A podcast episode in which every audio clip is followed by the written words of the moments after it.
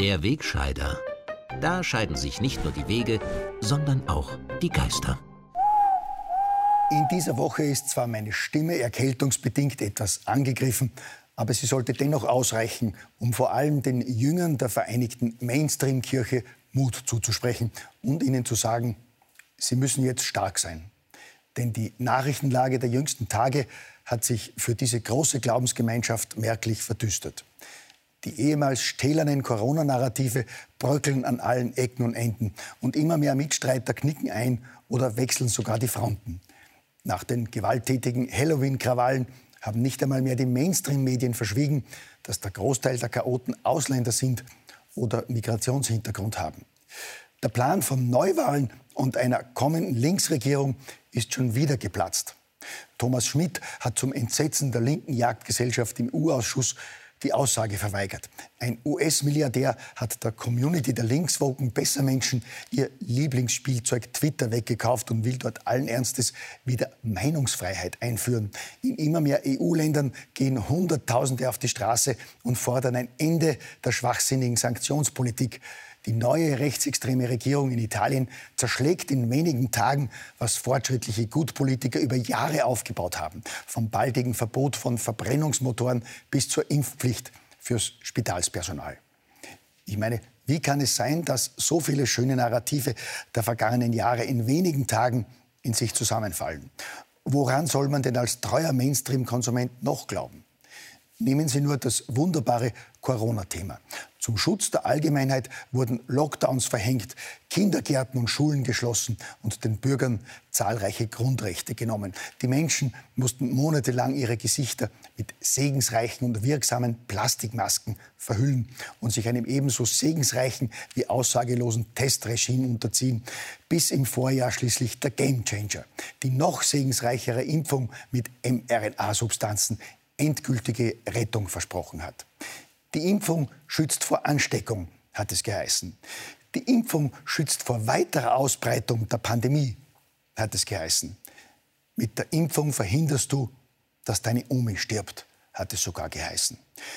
Politiker und Pharmalobby wollten natürlich nur das Beste für die Bevölkerung und haben mit Hilfe der Medien alles unternommen, um den Menschen durch einen einfachen Pieks ihre Angst zu nehmen. Jene Bürger, deren Sorge und Angst vor der unzureichend getesteten Impfung größer war, als die an Corona zu erkranken, haben Politiker, Journalisten, ausgesuchte TV-Experten, Prominente und auch zahlreiche Arbeitgeber versucht, mehr oder weniger sanft zum rettenden Stich zu zwingen. Menschen, die selbst diesem Druck standhielten, wurden schikaniert, als Menschen zweiter Klasse ausgesperrt und manche sogar entlassen. Politiker und Mainstream-Schreiber sprachen von einer Pandemie der Ungeimpften. Die Impfverweigerer seien schuld. An den Corona-Maßnahmen hat es geheißen, Impfgegner wurden via Fernsehen als Gefährder, Rechtsextreme und sogar als Rassisten diffamiert.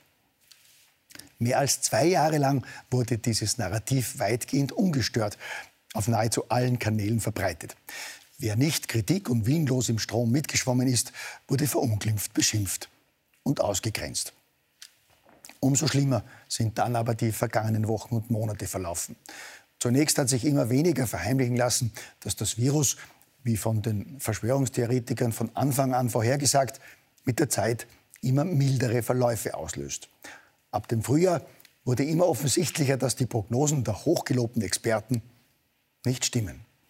Immer mehr Menschen ist aufgefallen, dass die groß angekündigte Sommerwelle inklusive 70.000 Neuerkrankungen ausgeblieben ist. Desgleichen die angekündigte Herbstwelle. Als die Bundesregierung, als eine der letzten in Europa, aber immerhin nach und nach die Maßnahmen aufgehoben hat, hat die Hysteriker-Kohorte in vielen Medien noch einmal versucht, wochenlang vor dieser unglaublichen Verantwortungslosigkeit zu warnen, die sich umgehend rächen werde.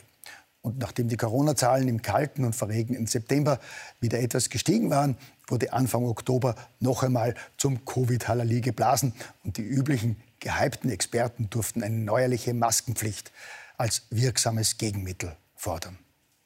Corona-Rufe nach der Maske werden lauter. Warum die Rückkehr der Maskenpflicht unausweichlich ist. Viele Mediziner sind für eine Maskenpflicht. Einmal mehr zieht der Mainstream die Angstkarte und präsentiert dazu die bewährten Experten. Unter anderem die Innsbrucker Virologin Dorothee von Lahr, die wieder einmal doziert, dass nur eine Maskenpflicht gegen die Herbstwelle helfen könne. Doch der Gesundheitsminister zeigt sich von der neuerlichen Panikmache unbeeindruckt und die Maskenpflicht kommt nicht. Trotzdem sinken die Corona-Zahlen seit dem 10. Oktober ganz ohne Maskenpflicht oder andere Zwangsmaßnahmen kontinuierlich. Die Servus Nachrichten haben deshalb jetzt die Experten befragt, wie sie sich das erklären. Das ist ja nun wirklich völlig überraschend und erfreulich, dass fast wie von Zauberhand die Zahlen jetzt äh, im Herbst sinken.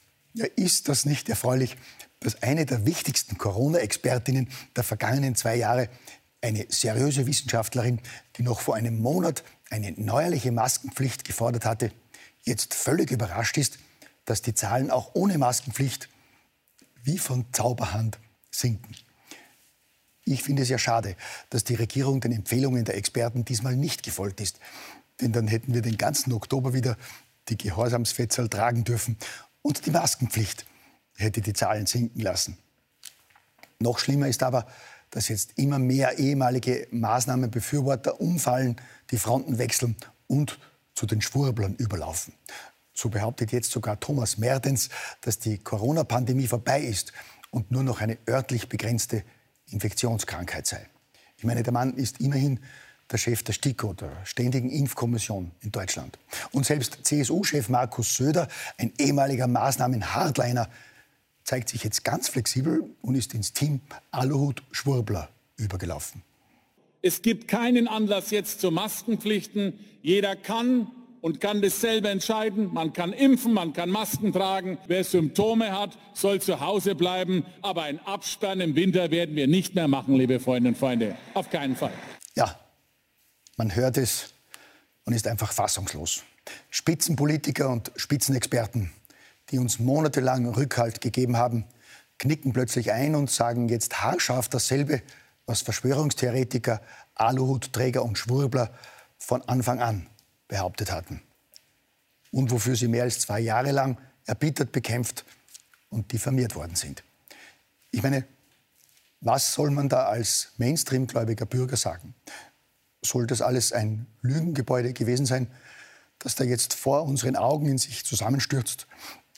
Das würde ja heißen, dass die anderen Hochglanzgeschichten, wie das schöne Märchen von den wirksamen Sanktionen, von der Kulturbereicherung durch unkontrollierte Massenmigration, von den sauberen Elektroautos und ähnlichen tollen Maßnahmen zur Rettung unseres Klimas möglicherweise auch nicht die einzige Wahrheit sind, als die sie uns täglich verkauft werden. Ich meine, da könnte man ja selbst als langjähriger Gläubiger des Mainstreams zum Grübeln anfangen und den Glauben an die eine Mainstream-Kirche verlieren. Gell?